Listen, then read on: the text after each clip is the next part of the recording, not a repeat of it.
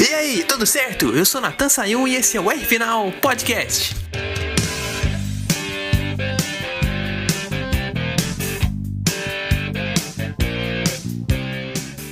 Show me an open door, then you go and slam it on me.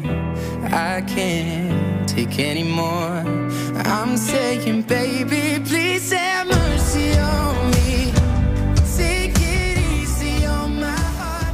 Acho que não tem como culpar Hamilton ou Verstappen pelo acidente em Silverstone.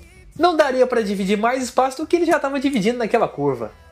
Uma ideia que defenderam lá na Sky Sports inglesa era que o Hamilton podia ter usado um pouquinho mais do lado direito, ali na hora da tangência da curva Copse. Mas na minha visão aqui, para fazer aquilo, ele tinha que ter virado um pouquinho mais antes e ficado um pouquinho mais atrás do Verstappen. Naquela posição que os dois estavam, ele não podia fazer isso que ele perdeu todo o embalo. E embalo é uma coisa que ele não estava afim de perder. Foi bem interessante que ele tentou passar o Verstappen na curva Copse na corrida sprint no sábado, mas tinha aquele ponto contra de estar por fora.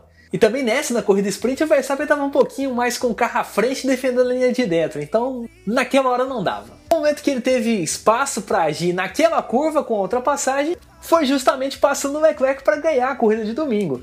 Ali ele teve um espaço para fazer a tangência legal, até porque o Leclerc deu aquela traseirada, foi parar lá na área de escape, e aí o Hamilton teve um pouquinho de espaço a mais para assumir a ponta não estava tão apertado quanto da primeira vez. Agora falando aqui de disputa limpa dele com o holandês, a gente também não pode reclamar de falta de espaço antes disso, porque antes disso, na reta oposta ali para a curva Brooklands, o holandês cedeu totalmente o lado de fora para o inglês. Então, se o Hamilton quisesse tentar alguma coisa na entrada da curva, era muito bem-vindo. Tanto que tentou por fora ali na curva e o Verstappen confiou direitinho na entrada e na saída. Tinha um ponto de dentro e tinha um ponto de saída melhor que era por fora.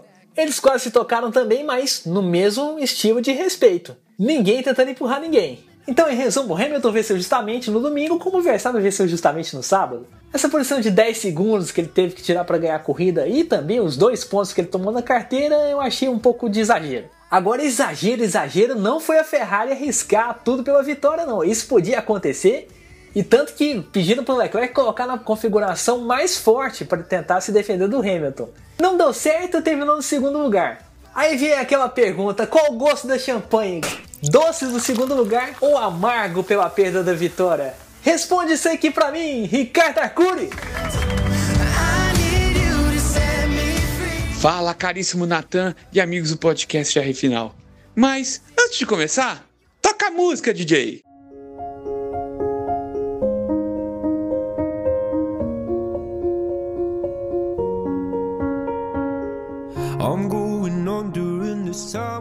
Então, pessoal, eu acho que fica um gosto agridoce, né? Pelo seguinte, o Charles Leclerc conseguiu um segundo lugar que em nenhuma casa de aposta na Inglaterra eles poderiam acreditar que isso poderia acontecer. Era mais fácil a gente ver a McLaren ocupando uma posição como essa do que uma Ferrari. E, no entanto, o Charles Leclerc fez uma corrida irrepreensível, sem erros, que foi prejudicado, inclusive, por problemas do próprio motor, lembrando aquelas engasopadas que o motor deu ainda antes do primeiro pit stop. E ainda assim conseguiu levar o carro com maestria, sem erros, no limite dele, como podia fazer, e conseguiu um excelente segundo lugar, muito próximo ao Lewis Hamilton, que acabou vencendo a corrida. Por outro lado, o Sainz, que vinha até antes do pit numa ótima terceira posição, acabou prejudicado com uma- um problema na troca de pneus que os fez, o fez perder pelo menos 6 segundos, tá? E o colocou um pouco para trás, além do fato de que se esperava que ele pudesse acompanhar o Carlos Sainz e no final da coisa, o- desculpa, o Charles Leclerc, e no final das contas ele não conseguiu acompanhar como deveria. É, mas ainda assim, um excelente resultado para a Ferrari, que colocou os dois carros pontuando, fez mais pontos que a McLaren e tá na briga pelo terceiro lugar no Mundial de Construtores. Tá certo? É isso aí, Natan e amigos. Um grande abraço e até a próxima. All. É ainda no clima da música, Someone You Loved. Primeira vez que toca na temporada, aliás, né? Dizer aqui que esse pit stop do Sainz foi uma coisa que marcou muito pro lado negativo da Ferrari nesse fim de semana, porque era para ter tido uma grande chance de dobradinha ali, né? Porque o Hamilton ia pagar os 10 segundos, o Leclerc já estava liderando a corrida muito bem e foi dar aquele problema na roda dianteira esquerda, na troca do pneu.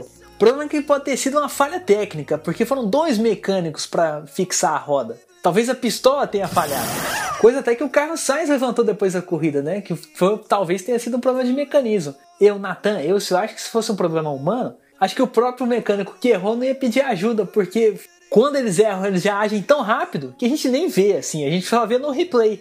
Que um demorou para apertar um pouquinho da porca do outro. Mas quando tem um problema técnico grande, você vê que vai um, vai dois ali para tentar ajudar. É interessante que o Sainz não, não exaltou esse lado ruim, falando do lado bom, pelo menos a equipe conseguiu um pódio. Então, para ele, para a equipe Ferrari, a champanhe estava boa.